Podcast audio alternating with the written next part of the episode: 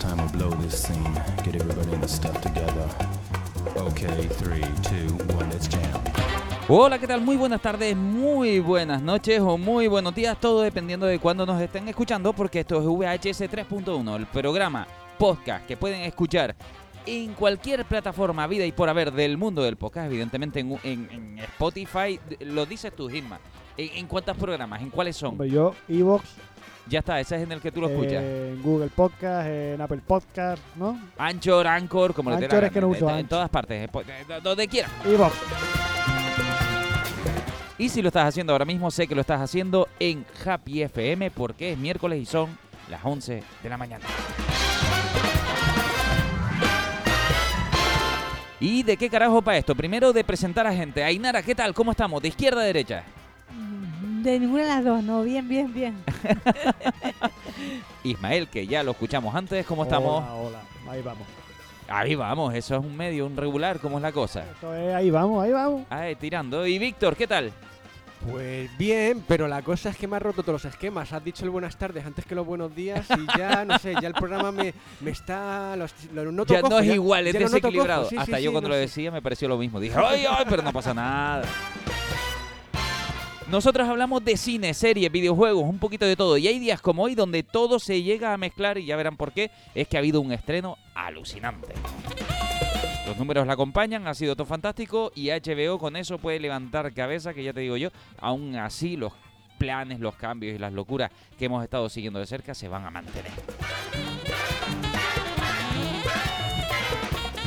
Y es que han pasado un montón de cosas. Entre ellas ha habido también en HBO algunos estrenos curiosos. Y hay uno que además, Aina, tú ya lo empezaste a ver, si no me equivoco, ¿verdad? Mm, ¿Sí? ¿Sí?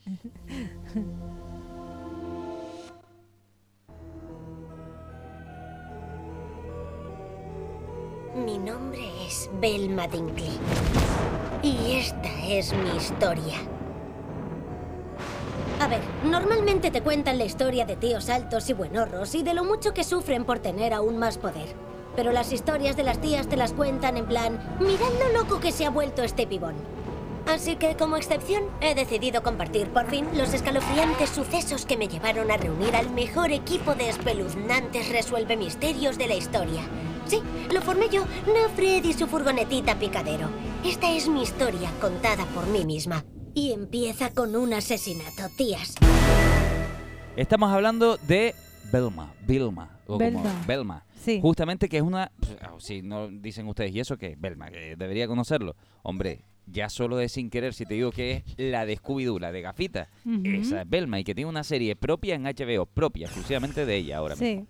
Y que el resumen es este. Y que es para adultos, no es una serie infantil. Claro, ya un poco cuando decía el picadero, la fur- ya empieza el lenguaje a notarse un poco. caen el resto? Es verdad, tía. Ya ves. Por eso sabemos cómo tiene las tetas Rachel Brosnahan. Claro, evidentemente notamos que el lenguaje, el guion y demás es una serie de Scooby-Doo para adultos centrada en uno de los personajes exclusivos. Ujú. ¿Qué te está pareciendo de momento? A ver, tengo que decir que mm, es entretenida. Lo que pasa que este tienes- yo creo que tienes que ser un poco fan de Scooby-Doo. Si no eres muy fan de Scooby-Doo...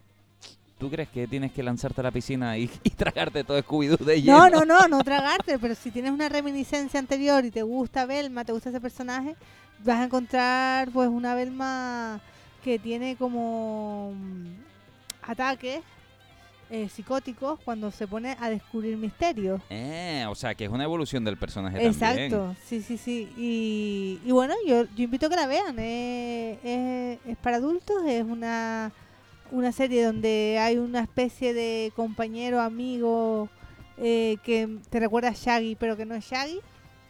Y está bien, hay que darle una oportunidad.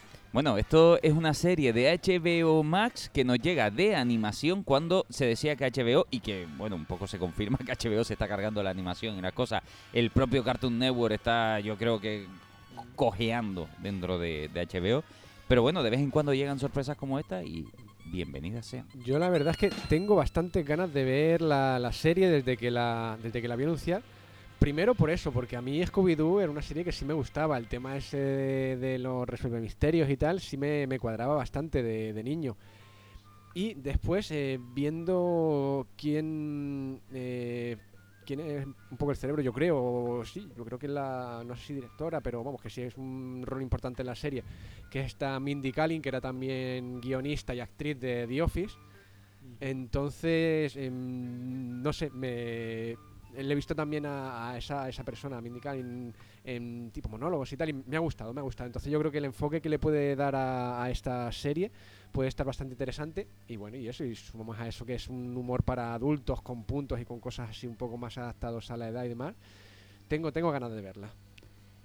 ¿Tú, Isma, te lanzas a la piscina o no? De que de ver más. De ver, de- ya te digo, un día de darte de alta en HBO y ver Sí, las cosas que tiene. a HBO cuando haya cosas por ver. Porque ahora mismo, bueno, No, hay, mucho. hay cosas que en su día no vi, no me dio tiempo a ver, pero claro.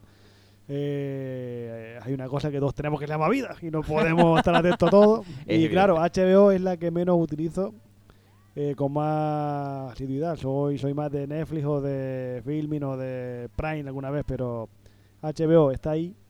Y cuando haya material como Belma, como la siguiente serie que tú vas a hablar, pues entonces me daré de alta y volveré. Sí, a bueno. menos que Netflix amenace todavía con lo que estábamos ahí, que también hay que tener en cuenta. ¿Por qué no escuchas lo que está tan cerca de ti? Solo el ruido de afuera y yo, que estoy a un lado, desaparezco para ti.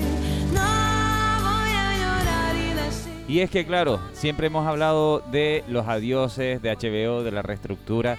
Y el me despido de ti, me voy se ha convertido ahora en la marca de muchísimas cosas. Sobre todo porque ya hablamos dentro de Netflix también de cancelaciones. Y es que se han puesto tan al día, tan al día el tema de las cancelaciones en Netflix, que una de sus últimas series, anunciadas justamente, que sería Agencia Lockwood, ya en Twitter le ha caído la del pulpo. ¿Por qué? Porque la gente, me, me ha gustado el resumen de, hey, tiene buena pinta. ¿Cuánto tardarán en cancelarla? Justamente, ¿no? Porque ya es el miedo. eh, quiere decir, antes de que aparezca la serie, la gente ya no sabe si verla o no. Es que eso es un arma que al final juega en contra. Porque, vale, una serie no tiene favor del público. No la ve nadie, no tiene repercusión, pues vale, es normal que coja y la cancele. Pero series que tienen alcance, que gusta a la gente, que es tendencia cada vez que se ha estrenado, o por lo menos cuando se ha hecho una temporada la gente ha hablado de ella. Aunque sea una semana, porque eso de las maratones no estoy a favor. Y aún así, con todo eso, que es un beneplácito para mucha compañía, que decir, coño, en mi serie la, la está viendo gente. Pues no, cojo y la cancelo. Eso la gente se mosquea y dice, ¿para qué voy a ver algo como esta de Agencia Locud, que es tipo así fantasía y tal? Si después, porque es cara o lo que sea, la van a cancelar. Es que son cosas muy extrañas. De todas maneras, en Eh. Netflix están pasando también cosas, como decíamos ya. en eh, han tocado, de hecho, los streaming, la- las series de streaming, lo- lo- los productos, la, la- los plus, lo- la- este tipo de marcas. Y de hecho, mira, Red Hasti- Hastings, que era el CEO de Netflix, y decimos era porque hace unos días Sí, ya dimitió. Así que la estructura, la cúpula, ahí pueden haber nuevos cambios. Pero es que hay una cosa que hay que tener en cuenta. Y es que una película cuando va al cine eh, hace dinero o no, pero lo normal es que si va al cine haga dinero. Y una película cuando es famosa eh, suele recaudar bastante dinero. En un servicio de streaming tú estrenas la película o la serie para que ganes suscriptores. Pero claro, mm, es diferente. Porque tú como espectador si vas al cine pagas una vez. Pero si tú, pagas una vez, tú en el servicio de streaming tú pagas una vez el servicio al mes, pero puedes ver la película o esa serie las veces que tú quieras. Y ese es un dinero que no se retorna. La está claro que con la pandemia se hicieron de oro porque la gente cerrada en casa pues tuvo que darse de alta y, poder, y ver esos, esos productos. Pero ahora que ha vuelto el cine, digamos, a abrirse el aforo completo, que siga la política, sobre todo Disney Plus, de películas como las de Pixar, no estrenarlas en cine y estrenarlas en, en, en la plataforma, al final da pérdida. Claro. Porque tú, ve, pago 8 euros, la veo y me voy. Y ya está. Es que la política esa tiene que cambiar. Porque el cine, por muy mal que esté, aún así siempre va a hacer más dinero que un servicio de, de streaming. Porque tú, servicio de streaming, tú la ves o no la ves y ya está. Pero si tú ves que no te compensa, con darte de baja tienes.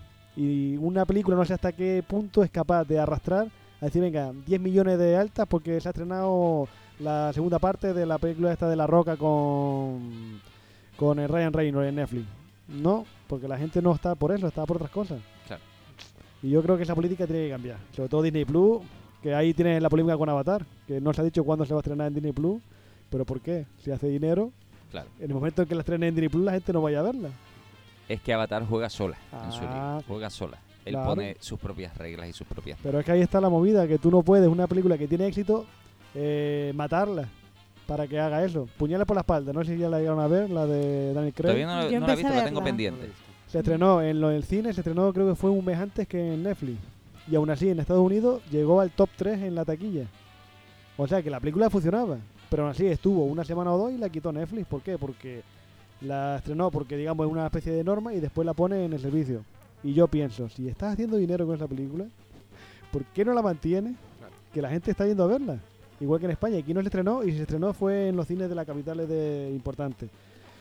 Al final pierde dinero. Sí, es que eso, o sea, es que realmente estás rechazando una, una de las fuentes de entrada de ingresos de la película cuando, o sea, digamos que mm, si la estrenas en, en streaming es verdad que el... O sea, en, en simultáneo no lo puedes hacer porque si la estrenas en streaming lo más normal es que la gente no te vaya al cine. Ah, Eso fue lo que hizo Warner, ¿no? Pero, pero que, o sea, si tú la estrenas en el cine, pues tienes X taquilla, pues todo eso que has ganado. Porque después los que quisiesen verla en streaming van a esperar a que salga para verla.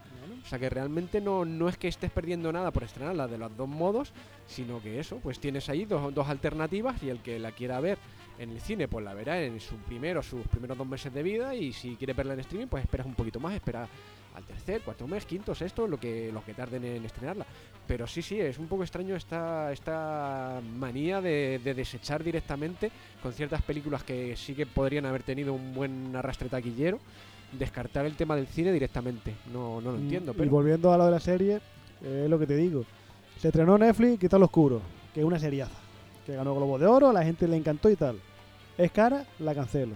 Se estrenó la serie esta que yo no he visto, la de la Wings, esta, la de Destino, no sé qué, de. Wings. Hizo tres temporadas. La gente la veía, por lo menos los aficionados a ese tipo de género la veían. Tenía público fiel ya. Y la cancelan. O La Monja Guerrera, que la segunda temporada, según lo que cuentan, es mil veces mejor que la primera. Y tuvo éxito, estuvo en el top de ahí de serie pista y tal, y aún así la cancela. Pues claro, extraen una serie de corte fantástico, que es lo que a la gente, digamos, le gusta, el que esté en ese nicho, le gusta esa, esa, serie, y dirá, ¿para qué me voy a atrever a verla? A perder nueve o diez horas, si después me va a dejar en lo más alto de la historia y me va a decir, ay, pues se cancela. Es que justamente quizás la noticia que se muestra aquí es lo de que la gente no se fíe de los estrenos de Netflix y eso es lo peor que te puede pasar Claro. porque eso significaría que antes de que sea de que el producto salga como está pasando aquí Claro. ya desconfío de él y no sé si lo voy a ver si voy a ver si la cancelan y entonces la veré al final lo que estás creando es la cancelación directa porque si vas a esperar a que la cancelen la van a cancelar Claro, es que lo que tiene Netflix para que no cancele la serie es que tú tienes como espectador ver la serie, ¿cómo eras? Ver la serie completa, ¿no? Tienes que verla entera para que eso cuente como un visionado de que te ha gustado o no, pero que la has visto entera, ¿sabes? Ha ganado, digamos. Eh, para ellos es la especie, de, digamos, es la ganancia. Que la gente complete la serie. Pero claro, ¿para qué la voy a completar si me la vas a cancelar? Es que ahí te muerdes tú mismo la cola porque la gente no va a completar la serie porque dice, ¿para qué la voy a completar si después no la vas a renovar? Y si tú no la ves, no se completa el visionado, no se hacen las horas mínimas para la renovación y no se renueva. Es que claro, estamos entrando en esa dinámica. De hecho, Netflix acaba de cancelar también. La luchó por tener a los creadores de Juego de Tronos en Netflix. Luchó por ello. Los creadores crearon una serie Yo la vi. que al parecer estaba bien, A mí me pareció un aburrimiento. pero tenía sus seguidores. Sí, y en la temporada tengo. 2 es donde ya se ha quedado fuera. Mm, No, no hay, no hay temporada 2. Por eso, por eso. En Ah. la, la temporada 2, que en realidad ya estaba en despachos, ya estaba. Que es una de las cosas, además, que está pasando mucho en Netflix también. Que dan la luz verde y después te la quitan. O sea, está en realidad el Ah, producto la serie para de- hacerse. La serie de Glow, la de la luchadora de los del año 80, estaba la cuarta temporada, se había rodado y aún así no la ponen, se ha cancelado y no estrenan eh, Claro. la temporada final. Ni siquiera van a hacer con lo que han grabado una película para de- hacer unas pedidas. No, no. Se ha hecho la serie, se ha grabado la temporada, pero se cancela y no te la emito. Esa clase de cosas, la verdad que sí que no lo entenderé jamás. O sea, cuando ya lo que la serie requiere es un pequeño empujón para sacarlo, dice, ¿qué, qué vas a perder? O sea, no sé, no, no entiendo mucho eso que dice, no, es que se grabó todo, pero ya no se estrena porque se ha cancelado. ¿Por qué? O sea, que a lo Ah, ah. mejor solo, solo le quedaría un, un último gasto de cierta post o algo así que, que diga, bueno, un pequeño ingreso más y ya está, y ya la, ya la, la deja. pero no sé, no, no, enten- no entiendo mucho cómo funcionan las mentes pensantes de, El de algoritmo, ¿no? Demás. El famoso algoritmo. Es que, claro, está entrando en la dinámica peligrosa. Lo hablábamos la última vez de, ostras, por lo menos, por lo menos en aquella serie am, de, de las primeras que iban a cancelar y que le hicieron al menos el episodio final, eh, se esperaba que eso fuera el cambio de las cosas, ¿no? Y ahora lo único que podemos hablar es de cancelaciones todo el rato, porque ya también está la noticia de Desparejado, que era una serie nueva, también, eh, relativamente nueva, del, eh, del guaperas de... ¿Cómo conocía tu madre? De del Ligón, de vamos a decirlo así, justamente. Eh, que hace una serie donde ya hace él su papel de ser una persona abiertamente gay, con su pareja, sus relaciones y sus cosas, eh, pues no ha superado la primera temporada. Em, además, en poquito tiempo ya está cancelada. Y era una temporada que tampoco, o sea, tenía su presupuesto, sobre todo en caché de actores y demás. Pero bueno, parece ser que tenía también seguidores, que también tenía cierta fidelidad entre su público. Y ahí se quedó. Yo, yo te digo, Netflix con esa perreta de poner la serie completa a disposición el primer día, ahí la está haciendo, lo está haciendo mal. Porque lo está demostrando otra serie. Ahí este verano, ¿de qué se habló este verano? El verano este no se ha hablado de nada que no sea Los Anillos de Poder y La Casa del Dragón. Y ya Netflix podía haber estrenado lo que quisiera. Que la gente hablaba de eso, ¿por qué? Porque eran capítulos semanales y tú estabas una semana comentando ese capítulo, estabas dos o tres días viendo la reacción de la gente hacia ese capítulo. Y Netflix parece que solamente por querer decir voy a marcar la diferencia, voy a poner otra vez las temporadas completas. No, no, está, ya está visto que la gente ya no quiere eso. Al principio vale que fuera algo novedoso y la gente, hoy qué bien, tengo la oportunidad de ver la serie entera. Ahora ya no. Y más con la pandemia, con el confinamiento, vale, tú te tragabas todo lo que veías eh, de un sopetón, pero ahora ya no. Yo ahora, como siempre he dicho, las series tienen que verse semanalmente para que tú puedas coger ese, ese capítulo, analizarlo o digerirlo bien para prepararte para el siguiente. Porque si no, tú lo único que haces es darle al play y ver el siguiente capítulo sin tener que eh, reposar lo que acabas de ver. Claro, de eso hablaremos después también un poquito. ¿eh? En el cine va a estar ah, Dragones y Mazmorras, Danger on Dragon. Bueno, también va a estar Dragones y Mazmorras, por cierto, la, la- eh, lo que mm, nosotros habíamos visto como la serie original y demás. Ahora va a haber una especie, especie no, un live action directamente, que vamos a ver cómo, cómo es. Hombre, yo creo que Dragon Morra peor que la que se estrenó a principios de los 2000, no creo que vaya a ser. no lo creo. No creo, pero yo creo que también esta burbuja de series épicas así que te acuerdes fantástico, ya creo que ya está a puntito ya. Bueno, esta está complicada ahora. Dungeons and Dragons, eh, lo digo fatal. Dungeons and Dragons. Lo digo fatal. Em, se le quiere hacer boicot a Hasbro. Por. Y se le está pidiendo boicot en las salas de cine porque hay cuestiones que dicen que se están saliendo de guion, que no siguen mucho el, Qué raro que se el pida respeto boicot. del rol, bueno, todo este tipo de cosas. Vamos a ver qué, qué sucede O con sea, esto y, y qué eh, pasa el- con la película. La El gente tiene la cuarentón- piel demasiado fina. El así cuarentón que- llorando, ¿no? En, en Twitter. es que me están destruyendo mi infancia. Sí, sí, sí. Es bastante triste, la verdad. ¿Ustedes son seguidores? ¿De qué? ¿Dragon y Mazmorra? Hombre, yo la serie de la serie de mi infancia, pero no he vuelto a verla desde que soy mayor y tampoco No, porque pero cuidado, no es esta peli. O sea, no es la que ya hablamos que es Sí, el live action de la si dibujo. tú esta hablarás del RPG. ¿no? Del juego de rol. Claro. No, no, yo soy de la serie de animación. A mí Dragon y Mazmorra más allá de la serie no no tengo mucha No idea. te convence. no, no tengo más idea, no tengo mucha idea. Eh, no sé si saben, lo hablamos en su momento, que Walking Dead había terminado, evidentemente.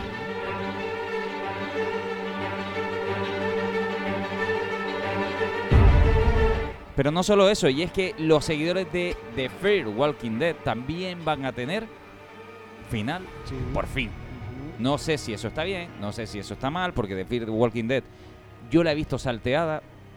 Son, es una serie muy diferente a The Walking Dead, no, no voy a decir ni mejor ni peor, aunque a mí no me entretiene tanto como la... Vamos a, no, no me atrevería a decir la original porque las dos son originales y pertenecen al mismo Sí, universo, madre, evidentemente. ¿no? Pero The Walking Dead, ya lo dijimos aquí, ha terminado. Tienes ya, si tú eres de los que decías, oye, yo no voy a ver una serie hasta que no estén todas las temporadas, eso ya sucede en The Walking Dead, pero cuidado, porque esto tiene trampa. Y es que termina, sí, pero no. En realidad lo que diríamos es que cierra ciclo, simplemente. ¿Vieron el final de Walking Dead ya ustedes? No voy a hacer ningún tipo de spoiler. No, gracias. ¿No? No. Nada. No, yo, yo me quedé en la 8 y de ahí no pasé. Yo en la 7.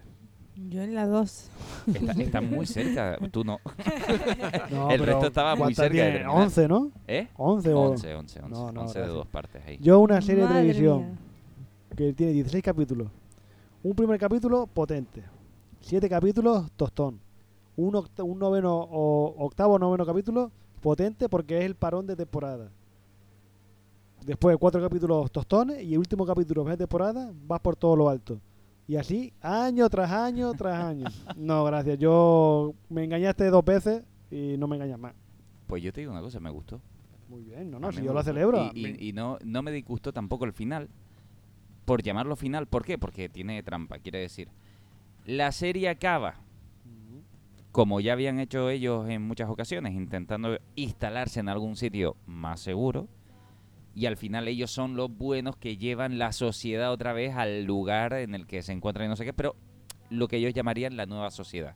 Porque de hecho, en la última temporada lo que se basa justamente es en lo que algo ya tenía la serie. Y es que los muertos no importan.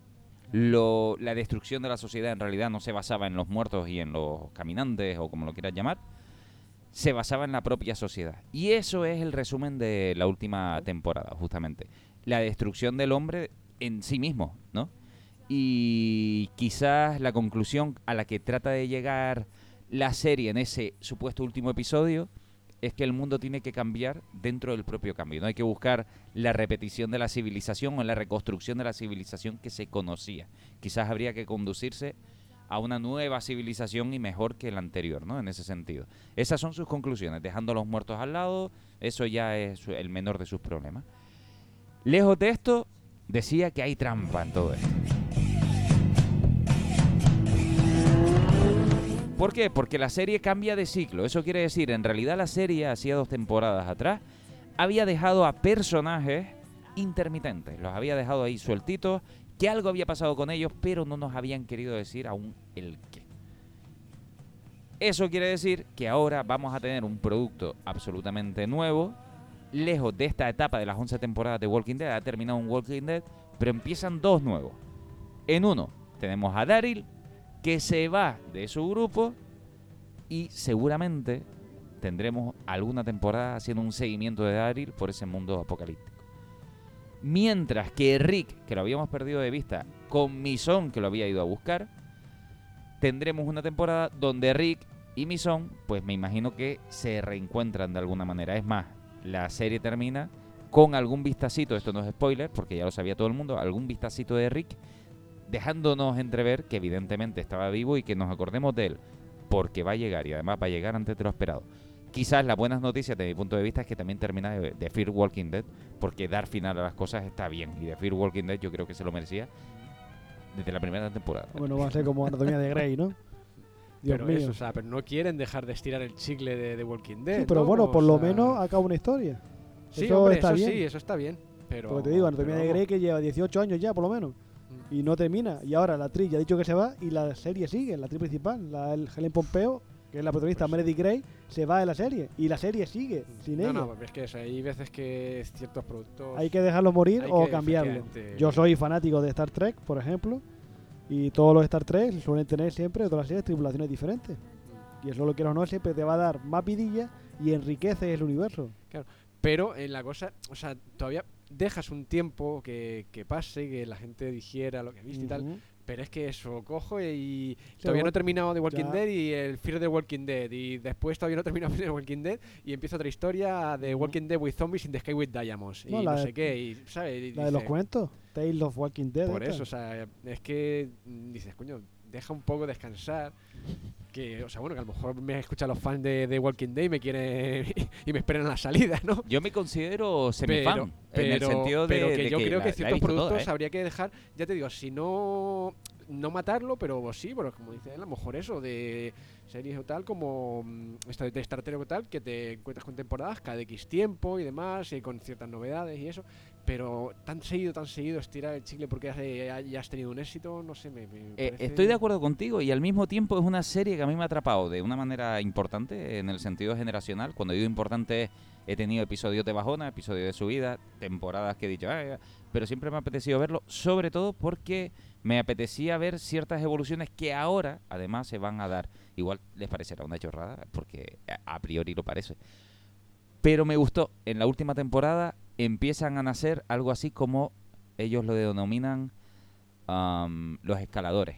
Quiere decir, de repente hay algo que habían lanzado en las primeras temporadas.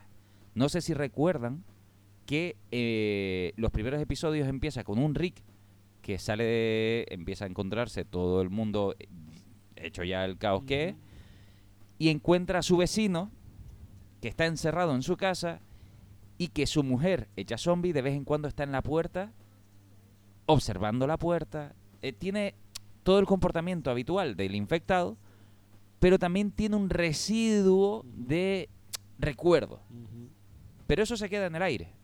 Quiere decir, hay como que están los zombies, ya están perdidos totalmente, pero en ese personaje había algo que decías, ostras, hay algo detrás de ese personaje, ¿no? Todo eso se olvida en toda la serie. Y ahora en la última temporada, de repente, ya hay una temporada previa donde Eugene, el listo del grupo, parece identificar o hacer una hipótesis sobre algo que enseguida descartan porque dicen es una chorrada, y sin embargo se termina cumpliendo, que es que ahora en la última temporada hay caminantes pequeñamente, pequeños, con pequeñas evoluciones. Quiere decir, espérate, que hay escalera, tiro para arriba. Ah, espérate, que hay un muro. eh, ¿Qué pasa si engancho mi brazo y trato de subir aunque se me parta? ¿No? Quiere decir, empiezan a haber residuos de zombies que están empezando a evolucionar dentro de ese mundo catastrófico. Y termina la temporada diciéndote, Daryl se va, pero ya no se va a encontrar el mismo mundo, no se va a encontrar los mismos zombies. Ahí hay una pequeña evolución. Y a mí esa parte me gustó.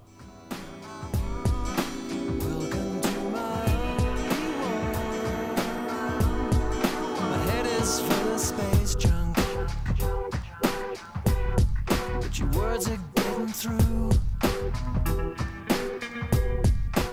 Nos vamos un momento a Batman. A The Batman, porque mucha gente se estaba preguntando.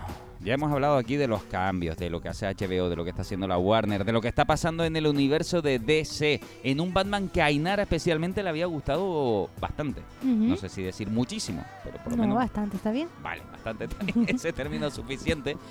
Porque es el de Matt Reeves. ¿No? ¿Lo he dicho bien? Matt, Matt Reeves. Mm. Vale, vale. El último Batman que ustedes vieron y que levantó eh, ciertas simpatías en, en muchísima gente, lejos de las primeras críticas iniciales y ese bla bla de, del Twitter y el odio, al final este Batman no disgustó, al contrario, llegó a, a, emocionar a muchas personas hacia una nueva perspectiva de Batman. Con los cambios que están habiendo dentro de DC y en el universo de DC, ya se confirma que, sintiéndolo mucho, de momento no vamos a hablar de que Matt Reeves eh, no vaya a estar dentro del universo de, DC. Pero ya te están diciendo que entra dentro de un universo paralelo. Eso significa, eso significa que si queremos hacer otra peli, la hacemos, evidentemente, porque aquello gozó de cierto éxito, pero que en ningún momento se va a juntar con el universo que esté creando Jay por el otro lado. Esto tiene sentido en la idea del Joker, que también están haciendo por otro lado, de Joaquín Phoenix, que fue un verdadero éxito, que a todo el mundo le gustó, que creemos que de alguna manera tampoco entra en los planes de Jay Gunn, pero ¿qué pasa? Que si tenemos a Matt Reeves por un lado y al Joker por otro de Joaquín Phoenix, los dos han gozado de éxito, a lo mejor no es buena idea dejarlos irse. Pero es que así debería funcionar el universo DC. Está mucho mejor haciendo películas Independientes eh, y claro. en sí misma que no crear el multiverso como están haciendo a golpe y porrazo, haciendo la, los descalabros que están haciendo. No, eso es que viendo eso, que, que no les está funcionando eso, como ellos pensaban que le iba a funcionar, que era como le funcionaba a Marvel, pues porque desde no es Marvel y ya está, y las audiencias son diferentes y, y todo está siendo diferente. Entonces, pues sí, efectivamente, eh, tienen, no harían ningún mal en eso, en películas eh, independientes con su propio universo y demás. Eh, continuar esa, esa saga, por así decirlo. O sea, no, ya está, como ya me he cargado este universo, ya no vuelvo a hacer nada de todo lo anterior, ¿no? Pues, películas que sí han tenido cierto triunfo, pues bueno, vamos a continuarlas. Aquí lo que estamos hablando básicamente es de que se ha creado el Batverso, el, el Bativerso, Batiuniverso, lo que tú quieras. Lo que han confirmado es que Batman va a tener su propio universo, su propio mundo, alejado de cualquier plan y que creo que eso va a liberarle de una cierta presión y puede hacer que siga teniendo éxito Batman en sí mismo, Claro, porque por- además es verdad, Batman es el personaje de ese que más independiente creo que es en su propio mundo. Hombre, y aparte de este de Reeves, porque está el Batman de Pattinson, ahí te presentó al pingüino que era Colin Farrell. El pingüino va a tener una serie en HBO Max y esa serie va a estar conectada con, eh, con la posible secuela de la peli de Batman de Pattinson. Pues ahí Así está. que todo. ya tiene lo mismo, ya él mismo ya tiene ya un, una parcela de universo para poder ir explotando. Y irónicamente HBO tiene las mejores series de DC para irlas uniendo y, y que lo ha hecho. y no Vamos a ver si, si las películas llegan a estar a ese nivel, porque Nah. el, el universo que creó HBO en serie fue muy loco. No va Fue muy loco y tuvo y ha tenido muchísimos fans. no.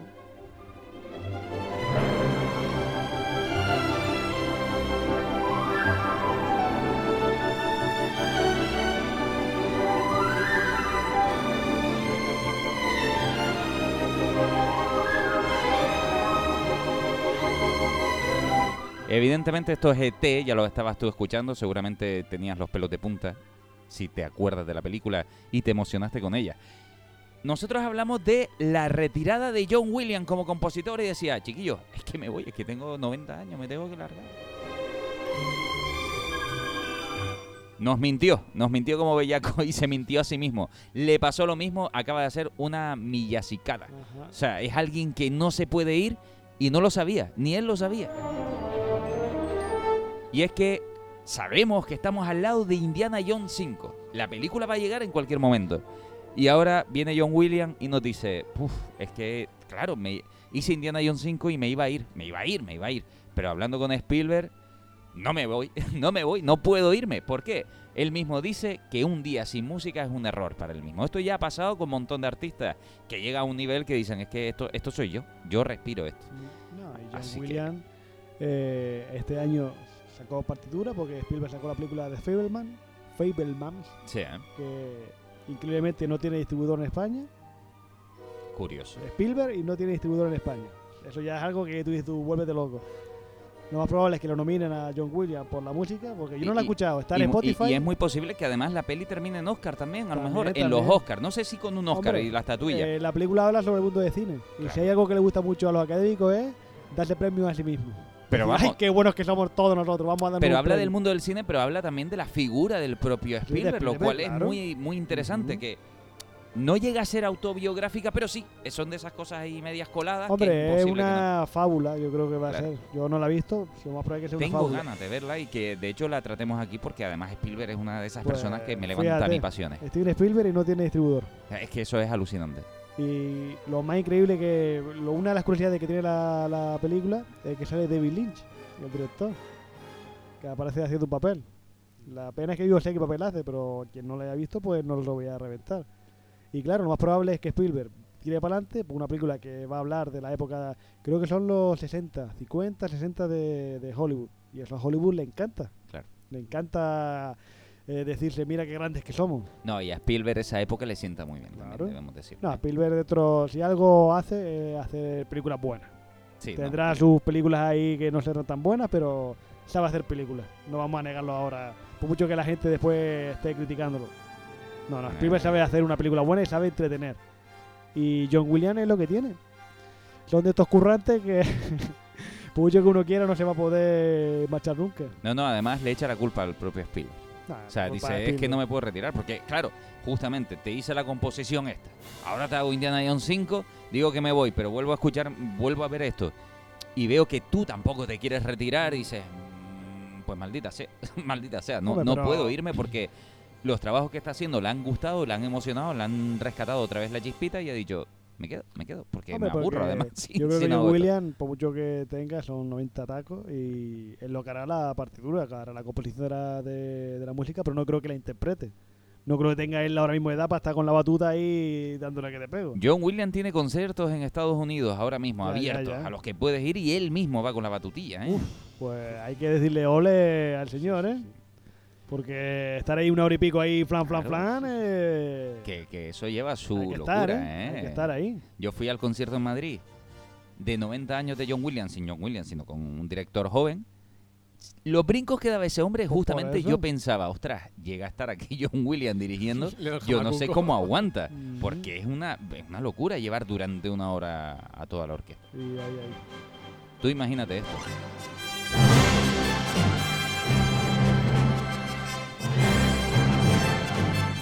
¿Cuántos saltos en el escenario? Que este, este hombre, bueno, da igual, da igual. La cuestión es que no se nos va. Y eso, lo siento, pero son buenas noticias. De alguna manera son buenas noticias. Un par de pelis más con él. Claro, obviamente no se nos va por ahora. Con 90 años lo más normal es que no tal, pero bueno, que es verdad que es lógico que, esta, que gente, sí, pero que eso, que tiene 90 años. Entonces, bueno, pero es verdad que bueno, esa gente que, tiene que- que 96. lleva toda la vida haciendo ¿Eh? lo mismo y quiere morir con las botas puestas. Claro. Entonces, Clint Eastwood tiene 96 años.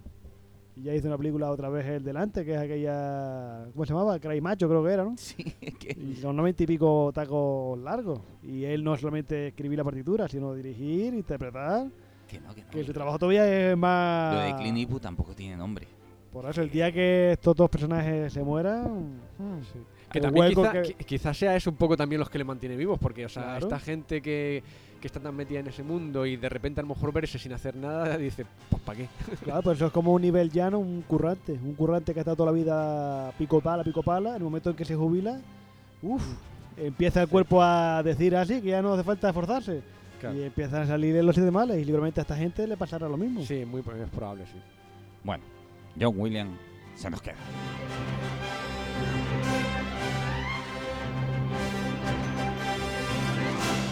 Es que yo recuerdo cuando vi Indiana Jones 4, la calavera, la calavera de cristal, y me dijeron, ¿qué te pareció? Que no. Es que ya, no es que la peli me importara o no, pero es que yo había pagado una entrada y solo con escuchar a la música de John Williams ahí en altavoces gigantes bien en el cine, yo ya estaba gozando.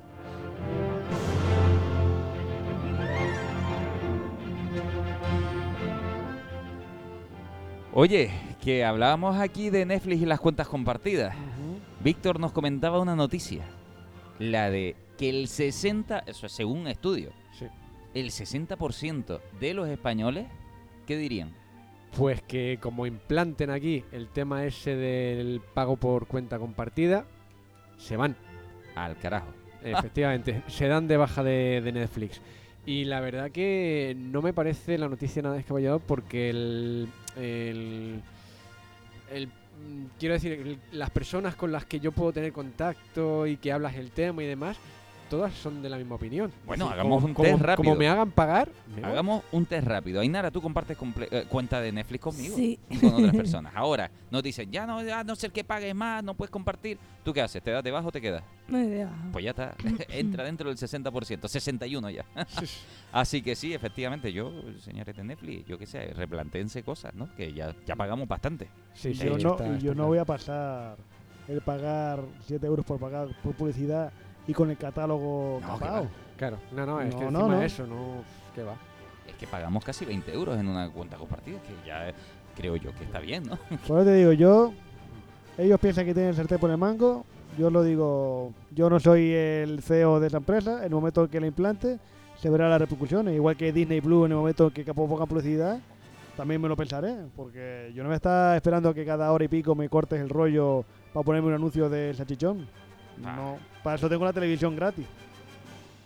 Sí, Bueno. Sin embargo, Netflix no todo lo está haciendo mal, vamos a decirlo así. Eso de que Netflix o la- la- las grandes productoras estas de streaming que están llegando tengan obligado una cuota de mercado de hacer productos en el país en el que estén, a veces tiene buenas noticias. ¿Se acuerdan que ya hablamos de esta serie? femenina, menos patriarcal. Eh, ¿Nos permites un momentito? Sí, claro. ¿Me estás echando? ¿Por ella? ¿Pero quién cojones es esa tía? ¿Qué te dije de zorra mala? Que no era un buen título para una comedia. Coño, que era una ironía. Se nos está olvidando reino de las cosas, José Ángel. Una prostituta seropositiva con cáncer de útero, ¿te parece divertida? Está buscando venganza y a partir del cuarto capítulo mejora. De verdad, me vas a echar porque una panda de histéricas hipersensibles nos haya hecho trending topic. No te lo tomes como algo personal. es un tema corporativo. Todos nuestros puestos directivos están cubiertos por hombres. Casualidad. No, ellas lo llaman techo de cristal. ¿Te la estás tirando? ¿Ves? Ese es el tipo de comentarios que hay que evitar. Esta serie no para y es que es así todo el rato en guion, básicamente. Y, y ya- yo ya he podido ver toda la temporada completa. Me, la- me, me pegué un atracón. ¿La han visto todos? Sí. Ay, Yo nada, sí, todavía no, yo todavía no ¿No puedo. la has Yo visto? Vale. Yo sí. Y, y Víctor sí. Pues buenas noticias porque está evidentemente renovada. Dentro de todas las cancelaciones de Netflix, mira, tenemos una renovada. No está nada mal. Yo he hablado en el curro sobre esta serie con un compañero que tiene también eh, cosas que no comprende sobre el techo de cristal y tal, que piensa como el personaje de este... No, son casualidades, son... Y uno dice, ¡ay! que es necesario eh, a veces esta serie para, digamos, eh, reflejar las vergüenzas, ¿no? Pero cuidado o la mostrar la serie- vergüenza de, un, de una manera, yo creo que equ- equitativa. La serie es buenísima en el sentido, y no me lo esperaba. La- la- admito que no me lo esperaba, ¿eh? Yo la vi muy reticente, la vi por culpa de Víctor, justamente. Y, y que me dijo, no, está bien, está, venga, vamos a... Pero de verdad, ¿eh? Que yo estaba muy escéptico. Pero la serie está muy bien porque además cumple exactamente con lo que Víctor nos decía aquí. No es una serie que critique ni siquiera. Claro. No pierde el tiempo aleccionando a nadie sobre nada. Cuenta una realidad y tú te sientes reflejada en momentos si quieres, si no, no. Pero cuenta una realidad y además tiene como muchas versiones para contarla. Y creo que es muy acertada, es muy moderna en un montón de cosas. Comete, eh, que de alguna manera tiene el debate de lo que es idiota y lo que no. Lo, lo ves descaradamente, pero sea idiota o no, el mundo es así. Y, y hay unos reflejos reales de sociedad que a mí me, pero vamos, me han encantado. Digo yo, si te ofende, tendrás que mirártelo, ¿no? Claro, pero y ya no es solo la ofensa, ¿eh? toca palos de los influencers, justamente. Sí. Eh, la, la idiotez, me gusta cuando la cámara se aleja, quiere decir, eh, e- ese punto de vista del influencer que ya no es el influencer mirando la cámara, sino cuando tú colocas la cámara del que mira la cámara. Y de repente ves a una persona vendiendo su vida 24 horas al día, haciendo el mongi, por decirlo así, aunque esté ganando dinero, es una relación con un público virtual y con su vida de una manera muy extraña. O sea, no, no, no te deja de parecer extraterrestre y, ali- y alienígena todo lo que estás viendo. Eh, y la crítica está bien hecha, está bien construida, a pesar de que el personaje gana popularidad. ¿No? En, en ese sentido. Quiere decir, cada personaje va ganando sus terrenos, lo va perdiendo y tú vas entendiéndolo todo, lo compartas o no. Y mm, yo me he sentido satisfecho, incluido hasta el final. Quiere decir, el viaje que me hace de principio a fin me ha gustado y he compartido muchos momentos en los que digo, ostras, me siento identificado aquí allá, siento lo que este está pasando, lo veo todo, lo veo todo y también en mi cabeza ya he visto a mucha gente diciendo, "Eh, es verdad, porque mira a las mujeres o porque mira a los hombres, porque está muy acertada en todo, en todo, en todos sus campos. Yo celebro la duración. Sí, también. Capítulo. En los creadores, no olvidemos que son los creadores de la que les decía aquí no hay quien viva. Series Sí. que duran una hora y cuarto como mínimo. Efectivamente. Cada capítulo. Y aquí son 38, creo. 35, 38. Y tú dices, ay, por fin una serie que dura poco. Es que además tiene un lenguaje muy americanizado en el buen sentido. Y eso quizás es lo que me ha hecho, me ha dado la sorpresa de disfrutarlo, porque claro, es el lenguaje que, al que uno está Sí, acostumbrado. agilidad, agilidad, agilidad. Claro, efectivamente, ir, a, ir al grano. Y no se pierden frases, no se pierden momentos y todo tiene un porqué. Eh, Víctor, ¿tienes personaje favorito? Eh, a ver, como, como personaje, es verdad que me hace mucha gracia. eh, eh, ah, no me acuerdo ahora del actor. Pero bueno, el, el marido de la influencer que después se hace influencer El que también. acabamos de escuchar, justamente cuando Eh, lo ese, despiden. efectivamente, ese que es quizás mi personaje favorito porque, bueno, o sea, no porque, no porque tengas que estar de acuerdo con él, que ni mucho menos, todo lo contrario, pero que me hace mucha gracia. Pero, de- pero después yo- es verdad que, eh, que como actor eh, está... bah, no me voy a acordar el nombre, el actor este vasco... eh, Ah, Santiago. El, No, no, el personaje Borja- Santiago. Santiago Sí, es. tú dices Borja, Borja Ochoa, ¿no? Gorka. Gorka, Gorka, Ochoa- Gorka Ochoa. Ochoa, ese, Ujú. Gorka Ochoa. Eh, ese la verdad es que siempre que le veo me, me gusta mucho como, como actor.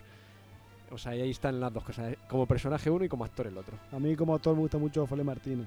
FL sí, Fele también muy Martínez me gusta y no sé cuál es el personaje suyo, pero... Ah, bueno, ese es el de cuando van al... Creo que era al director, ¿no? De la, al director de la escuela, la directora. ¿Esto qué es? Esto es un cohete. cohete. Pues no he visto la serie, pero me mola Felipe Martínez y puede que el personaje, dentro de esa manera de escurrir, ¿no? Esto es Sí, un cohete. sí. No, creo que el pal- se va a poner en marcha o va a volar. Sí, Pues, también eh, está, está bastante interesante el personaje y cómo un poco va evoluciona también desde el principio al final de Todos, la ¿eh? temporada. sí, Todos, la verdad que todos sufren todos una evolución bastante interesante. sí, Y el sí, sí. tuyo, Ainara, igual. Eh, a mí me gusta mucho el actor Gorka. Gorka Ochea me hace mucha, muchísima gracia, pero también me quedo con Fel como personaje de, de- de los cuatro. De hecho, Gorka, Gorka Ochoa, que es el que hace de Santi, sí. eh, es el que menos evoluciona. Es el que ya está, da la sensación, evolucionado dentro de la propia serie de decir, eh, yo estoy a otro nivel de ustedes, ¿no? Mm. Pero cuando digo que no evoluciona, quiere decir, todos empiezan de una manera y terminan de otra, rompedora. Él empieza de una manera y termina volviendo a su inicio de vida, en Mm. realidad. Es una, una cosa muy curiosa. A mí me dejó ese, ese pescando. en ese Y una pregunta, Kira Miró, ¿qué papel hace? De psicóloga. ¿Es la psicóloga? Es, de, es la psicóloga. Es la psicóloga, ¿verdad? O- No, no, bueno, no, no, no, la no, abogada, abogada, era. Abogada, perdón, no es psicóloga, es abogada. Ah, es sí. abogada, es abogada. Y hace el papel de mujer, parece ser inicialmente que es la mujer más liberada. ¿Esa es la que quería la relación abierta? Sí, Exacto. pero tiene sentido. o Es, sea, muy, es que digo, muy típico de Kira Miró. No sé por qué. Yo no he visto la serie. le pero pega. Le pega a Sí, Kira Miró. Le pega. No, no, a lo mejor Kira Miró dice, "Ay, yo soy de familia tradicional o cualquier... y nos lleva un palo. Pero es verdad que le pega. Tú lo ves y dices, ah, pues le pega. Pero además le pega, según el personaje, le pega más todavía. Porque hay un momento donde ella lo que refleja es la idea de decir, estoy todo el día en despacho, estoy todo el día con parejas rompiendo, o sea, eh, destrozadas, divorcios, no sé. Y asume algo así como, mm, mira, la pareja de dos personas eso no funciona. No hay manera, porque lo veo todos los días. Lo mejor es relación abierta. Soy una mujer de 40 años y lo único que lo quiero es, todo. es todo. Quiero bien. el calorcito de la cama y el calorcito de por ahí. Y lo quiero todo. Y ese es el resumen de ese personaje donde eh, ¿Y evoluciona? ¿eh? ¿Evoluciona también o no? todos evolucionan a su manera. Se dan de bruces contra todo. Claro. Mola eso. Y sí es verdad, o sea, y me gustó el punto ese de la diferencia de, de la de entre la relación abierta como algo consensuado y los cuernos, porque los cuernos no es una relación abierta, son cuernos, o sea, y, ahí se ve la diferencia, precisamente el personaje de Kimira Miro, de sí, relación abierta, sí, cuernos, no, es algo totalmente diferente, una cosa está consensuada y la otra no. Eh, Pero después en- hay normas es- y, sí, claro, y también, dentro de las reglas era todo muy sí, sí, sí. extraño, en plan de relación abierta sí, pero no puedes repetir, pero e- es como todo muy extraño. Esto, Claro, la, pero, la pero eso, pero, pero por eso digo que se consensúa, o sea, entonces eh, tenemos que estar los dos de acuerdo en esto, esto vamos a hacerlo así, esto no se pueden pasar estas líneas, tal, pero es todo consensuado. Claro, pero después también hay conflictos. Claro. Es que, es, que es, es- es muy curiosa. La serie hay que verla porque enfrenta muchas cosas y, y está bastante divertida. En general, Aina, ¿tú tienes cosas así que te gustaran de la serie o no? Cosas gordas que digas, este momento estuvo guay. A mí me hace mucha gracia cómo boicoteaban a el curso, el curso de los 400 pavos que pagaron cada uno para desconstruir su masculinidad, porque ellos van a un curso de El de Santi. Millán era, ¿no? El de Sí. Santi Millán, y me, me hacía muchísima gracia cómo, cómo boicoteaban a Santi Millán. Yo, yo a Santi Millán, yo lo siento, pero to- como él tuvo su vídeo también, es que encaja también. Es que también Es que encaja. encaja. Yo lo veía ahí y decía, claro, ¿a quién van a coger? A un macho alfa también.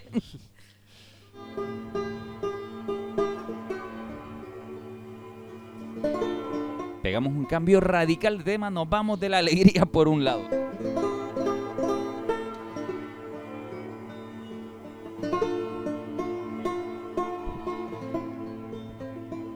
Y HBO estrenó, ahora sí que sí, ya estrenó algo que llevaba, vamos, tiempo dando de comer a un montón de gente. Mira la primera imagen, mira el primer tráiler, mira cómo, mira los actores que hemos elegido, que además habían muchos bofetones a los actores elegidos inicialmente.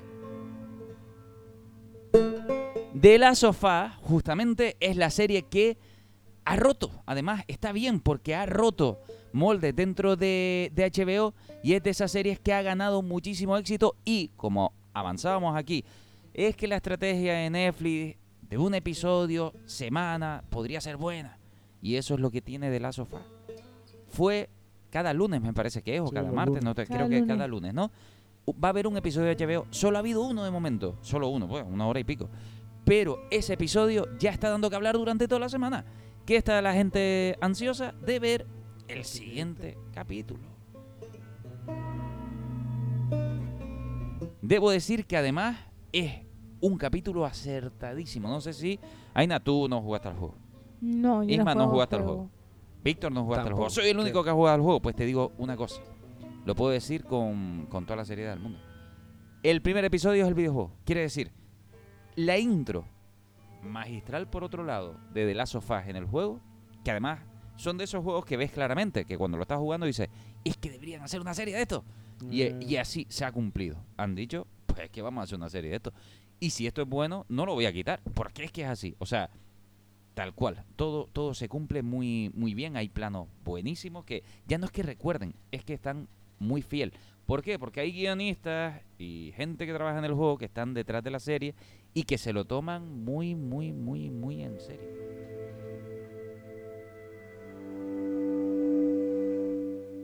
Y si ustedes son de los que no tienen ni idea, de los que han dicho eh, de la sofá, ¿eso qué carajos es? Es un videojuego post-apocalíptico donde han jugado con la excusa de unos hongos han invadido el mundo.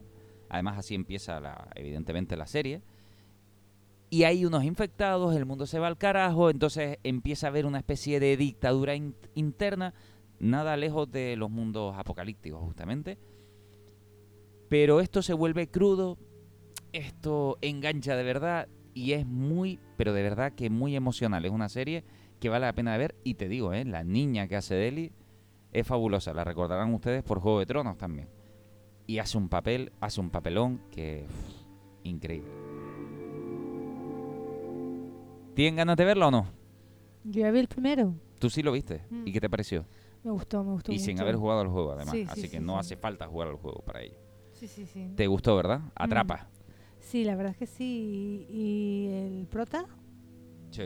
me Pedro parece. Pascal, Sí, el mandaloriano. el mandaloriano me parece que hace un papelón interesante ahí, ¿eh? hace un papelón que además yo fui de los primeros que cuando vi la imagen, simplemente, internamente dije, bueno, vale, me vale como como actor principal, lo acepto, ¿no? Pero reticente. Oh, ¿qué va? Una vez visto dices, no, no, es que el que hizo el casting, evidentemente sabía lo que hacía. Es muy, muy, muy, muy bueno. Y te digo, lo mismo pasa con la chica, ¿eh? Que le llovieron muchas críticas. Eh, Bella, Bella Ramsey se llamaba, ¿no?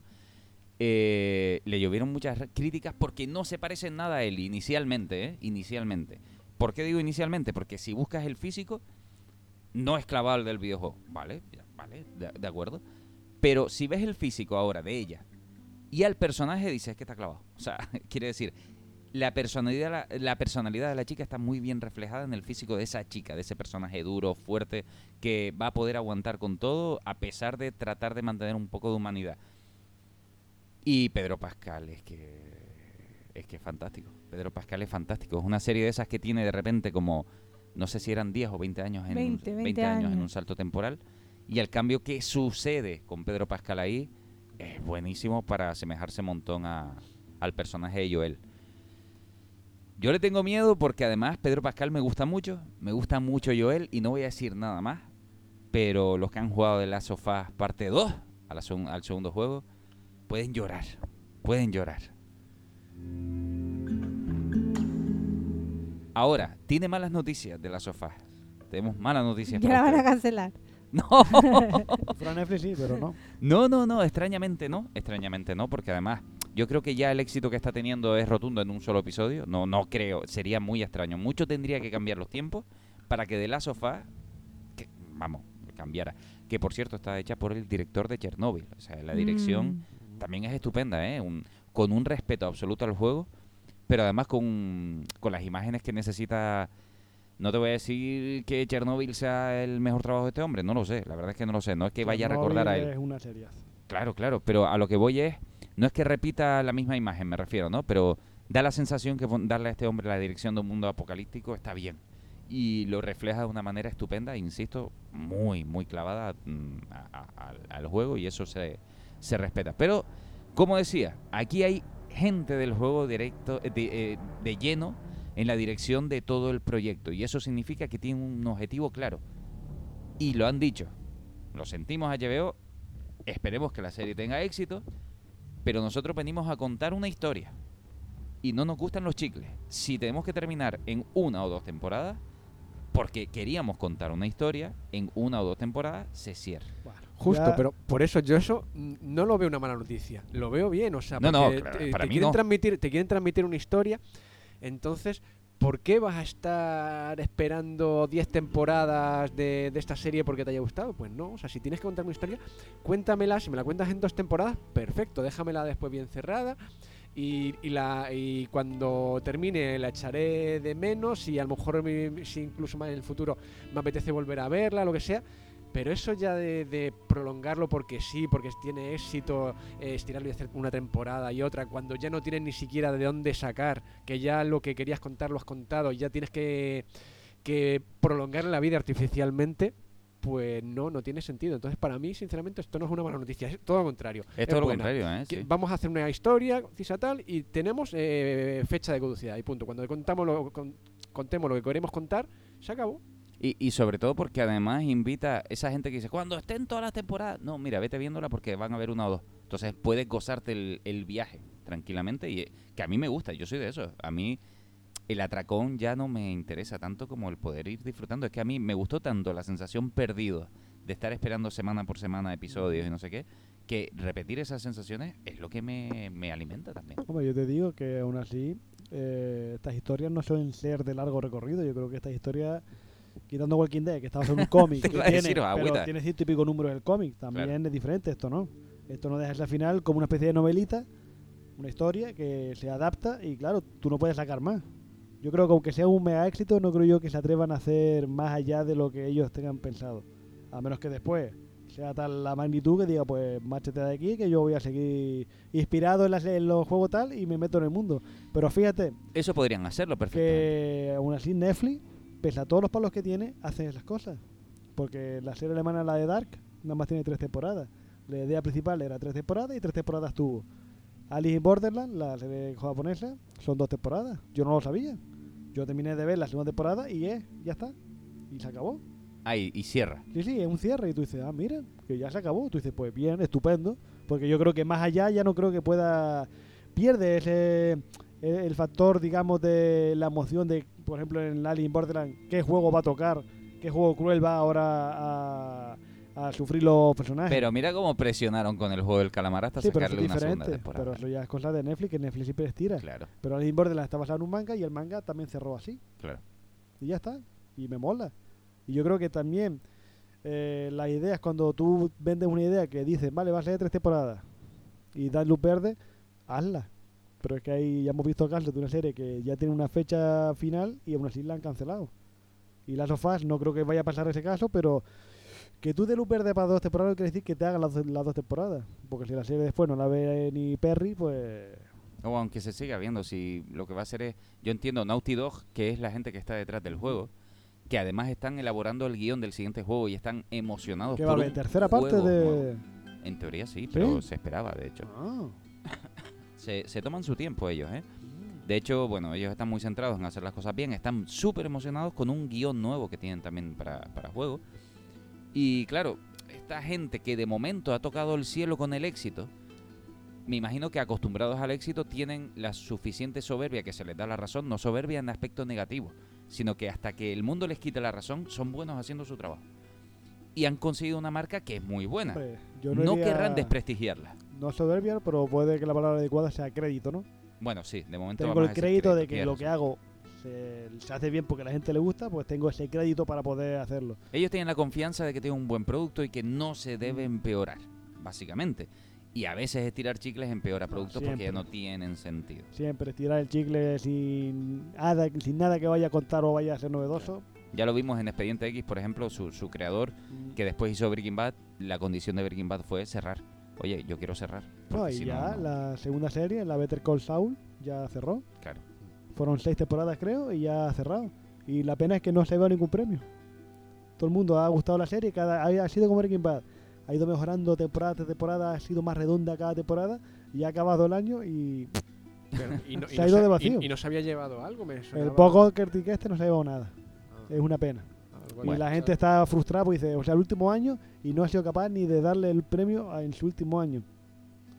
Y la serie ha gustado mucho. Está en Netflix.